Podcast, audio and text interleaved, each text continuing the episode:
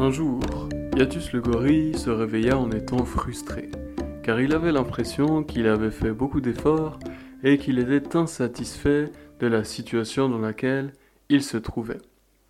Aussi, comme beaucoup d'animaux lorsqu'ils se trouvent dans ce genre de situation, Yatus se mit-il à commencer à réfléchir à ce qui était juste, ce qui ne l'était pas, ce qu'il méritait, ce qu'il ne méritait pas, et ce que les autres possédaient, que lui ne possédait pas, et qui éventuellement n'était pas mérité par ces derniers.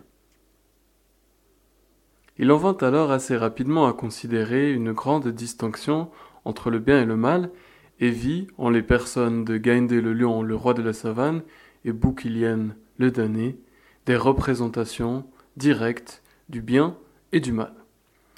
Il choisit donc d'aller trouver Makamba le sage, Makamba le singe, afin de lui demander d'où pouvait provenir la différence entre le fait que Gaindé lui semblait être quelqu'un de bien et le fait que Makamba, quant à lui, semblait être quelqu'un de mauvais.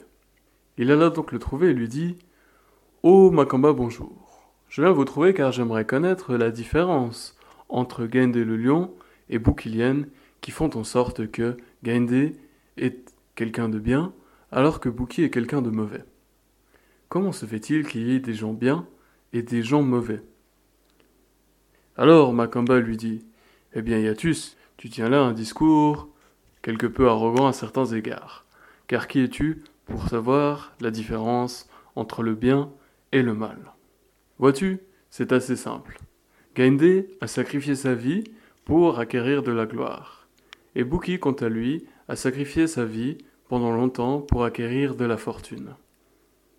En dépit du succès de chacune des quêtes, nous pouvons ainsi constater que chacun d'eux a mutilé sa vie en vue d'obtenir une récompense extérieure à ce sujet. En quoi peut-on distinguer un noble ou un roi d'un brigand ou d'un pauvre? Tous deux ont sacrifié leur nature pour des vanités.